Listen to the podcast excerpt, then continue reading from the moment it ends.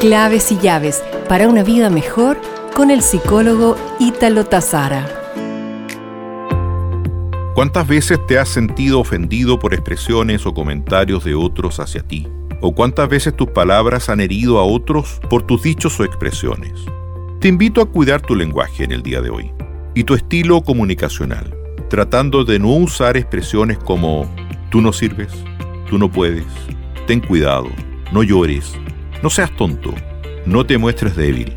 Qué incapaz eres, eres culpable de lo que pasa, eres muy desagradable, esto es demasiado para ti, entre otras expresiones que afectarán tu identidad, el bienestar y las relaciones con otras personas.